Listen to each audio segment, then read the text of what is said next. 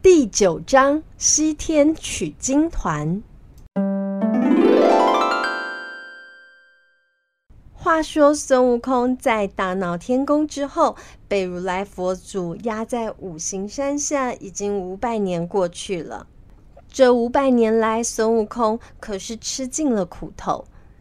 非常善良的观世音菩萨看了也很不忍心，就对孙悟空说：“悟空啊，不久的将来会有一个僧人经过这里，他是要到西天去取经的。”这一路上又是风吹日晒，还有可能会有妖怪。如果呢，你能保护他到西天取经的话，那么我就能让你重获自由。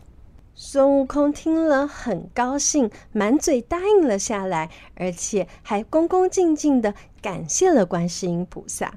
菩萨呀，你真的是太好的人了，只有你才是我心中的神仙呐！谢谢你，谢谢你。我如果遇到那个僧人，我一定会好好的保护他，让他平平安安的到西天去取经的。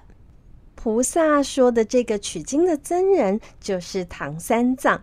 他是奉了唐朝的唐太宗命令去西天取经的一个僧人呢。唐三藏经过五行山的时候，就听到了一个很大的声音，说：“师傅啊，师傅啊，赶快救救我吧，师傅！”唐三藏听到求救的声音，吓了一跳，仔细一看，才发现山脚下竟然压着一只猴子呢。孙悟空看着唐三藏，就说道：“师傅。”前两天，观世音菩萨就跟我说了，您会经过这五指山下，要我随您去取经，让我做您的弟子，保护您，请师傅赶快把我救出来吧。唐三藏是一个很善良、很有善心的人，他听到孙悟空这么可怜，他就急忙问道：“说，我是很想救你啊。”可是我这要怎么救你呢？这可是一座大山呐！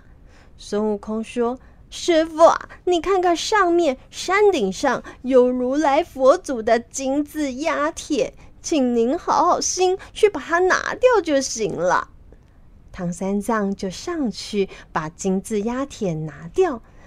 孙悟空说道：“师傅啊，我现在要出来了，请您先走远一点。”以免我这里的石头伤到了您啊！唐僧听了就往外走，走了十里外，听到一声“砰”，山崩地裂的巨响，五行山裂成了两半呢。孙悟空就这么从石堆里跳了出来。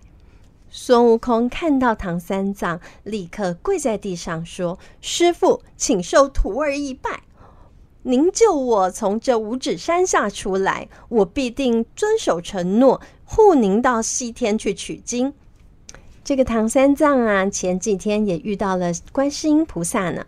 观世音菩萨对他说道：“三藏，这个紧箍儿你收着，待你过两天会遇到一只石猴子，他的法名就叫孙悟空。你把这个紧箍儿送给他，叫他戴上。”这个孙悟空啊，毕竟才刚闹天宫玩五百年不久而已，他到底悔过了多少，谁也不知道。我怕你难以管教，让这个紧箍儿箍到他的头上，之后他若是不听从你的命令，你就念这个经文。只要你念这个经文呢，他就会头痛欲裂，不得不听从于你了。唐三藏对孙悟空说道。你叫什么名字啊？孙悟空说：“我叫孙悟空，师傅，请受徒儿一拜吧。”唐三藏说：“我也没有什么见面礼好给你。”于是他拿出观世音菩萨送他的紧箍儿，交给孙悟空说：“这个就当做见面礼吧。”孙悟空看到这么精致漂亮的紧箍儿，非常的开心，立刻就把它戴在头上。就这样，孙悟空就跟着唐三藏前往西天取经了。他们第一站来到了高老庄这个地方。悟空跟三藏法师决定晚上投宿在这个高老庄的地方。这个庄主高太公正好他正在四处寻找能够抓妖怪的法师呢。孙悟空听了就说：“哎，我就是会抓妖怪的人呐！不如今天晚上让我们投宿，我就帮你抓妖怪，怎么样啊？”高太公听了非常高兴，满口答应了下来。孙悟空好奇的问说：“哎，这位庄主，你要我抓的是什么样的妖怪啊？”高太公满脸愁容地说：“我本来有三个女儿，前两个女儿都已经出嫁了，最小的女儿，我想留她在家里，招人入赘来当女婿，好支撑我们的家业。前两年呢。”来了一个又黑又壮的青年，姓朱，说要想当高家的女婿。我女儿对他也蛮满意的，就成亲了。一开始这个女婿也是很好的，没想到过了一阵子，他突然变成了一个猪头猪脑的妖怪，不但吃的多啊，还把我女儿锁在后院里，不让我们见他。孙悟空听完高太公的话，觉得非常的生气，他就说道：“这个妖怪我抓定了，今晚就让他和你女儿退婚，再也不准接近高家庄一步。”高太公听了非常的开心，然后呢，就带着孙悟空到了后院，让他打开锁住的门，让他的女儿和他能够见面。两个人一见面，忍不住抱头痛哭了起来。孙悟空告诉高太公父女说：“你们俩先离开吧，让我变成你女儿的模样，等着这个猪模猪样的妖怪来。”高太公父女离开之后呢，孙悟空就变成了高小姐的模样，躺在床上，并把后院的门反锁起来。妖怪回来的时候就说。哎呀，宝贝儿，你在哪呀？孙悟空故意叹一口气说：“嗯，我今天听说啊，爹爹邀请法师来抓你，正在烦恼呢。”那妖怪听了很高兴地说：“哎呀，不怕不怕，我们睡觉吧。那法师能奈我如何呢？”这个猪头猪脑的妖怪啊，说完话就朝高小姐的方向抱过去。高小姐往后一退，摇身一变，就变回了孙悟空的模样。她拿着金箍棒，对着猪头猪脑的妖怪就是一阵乱打。这个妖怪被孙悟空打得抱头乱窜，大声呼救。这个猪头猪脑的妖怪生气地转头，拿出他的九齿钉耙。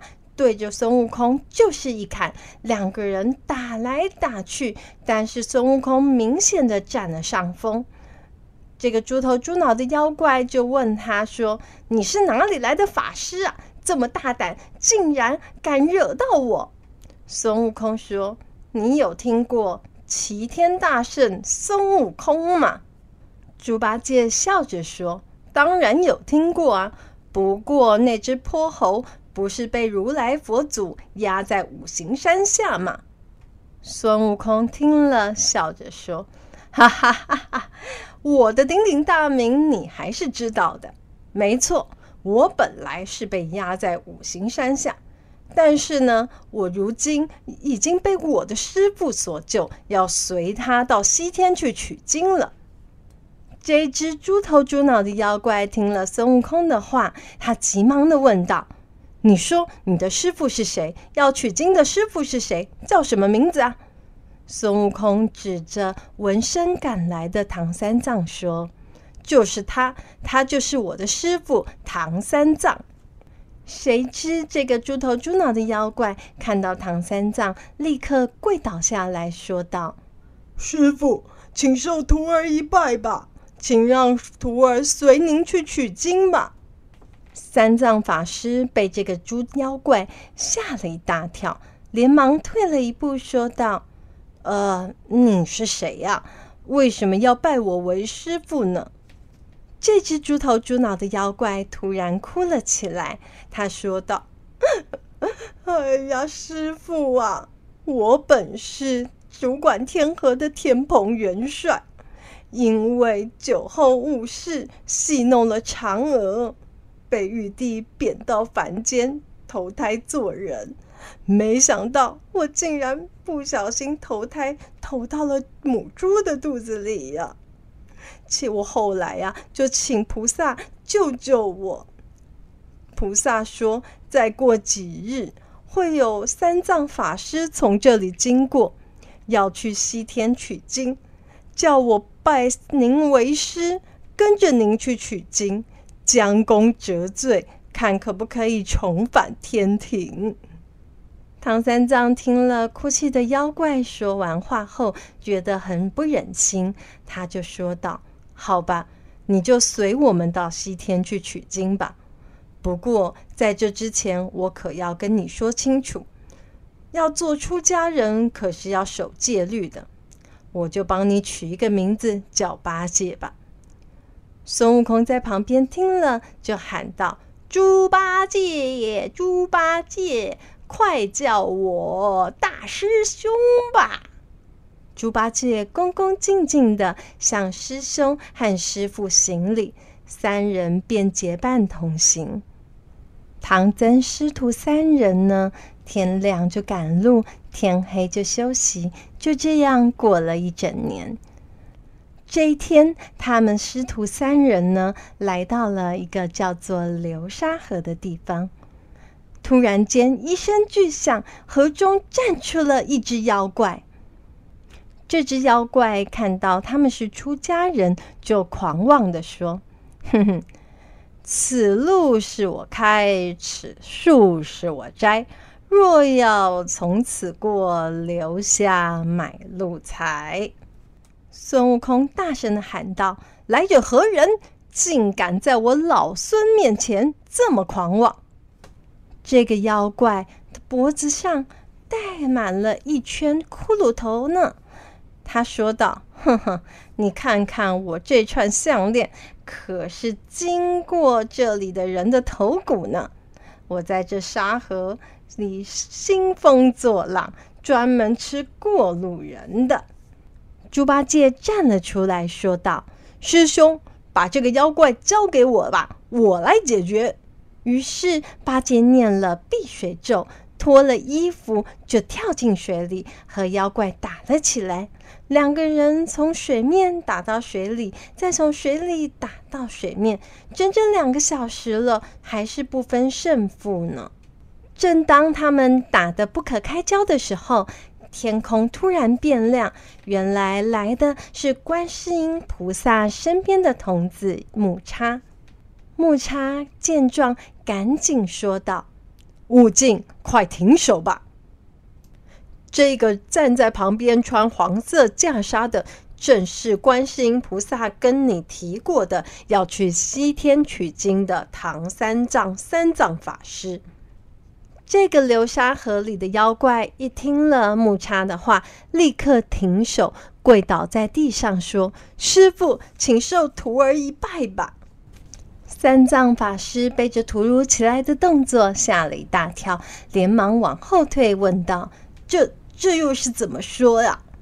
这位妖怪恭恭敬敬地说：“师傅，我乃是天宫中的卷帘大将。”因为不小心打破了玻璃盏，触犯了天条，所以被贬出仙界。